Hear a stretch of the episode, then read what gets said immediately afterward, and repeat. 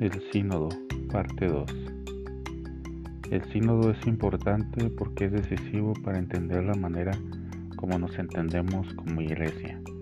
Pensar en la sinodalidad no es solo crear estructuras de participación en la vida de la iglesia, es mucho más que eso. Por cierto, comenzar allí significa comenzar a querer construir la casa desde el techo.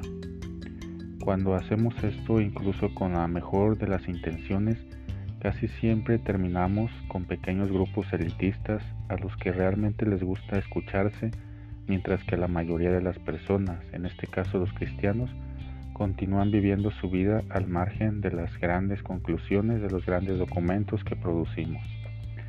Mucho más importante que las estructuras de participación que debemos dinamizar es la misma idea de la sinodalidad, la comunión que queremos vivir, la única realidad que da sentido a nuestro ser iglesia, al desafío de caminar juntos. No es casualidad que en el título del sínodo, antes de la palabra participación, aparezca la palabra comunión.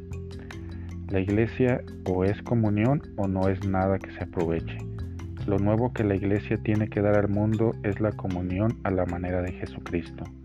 Y la comunión que no se traduce en sinodalidad no es verdadera comunión o crecemos juntos cuestionándonos y estimulándonos mutuamente o no crecemos en absoluto. No te pierdas la tercera parte el día de mañana.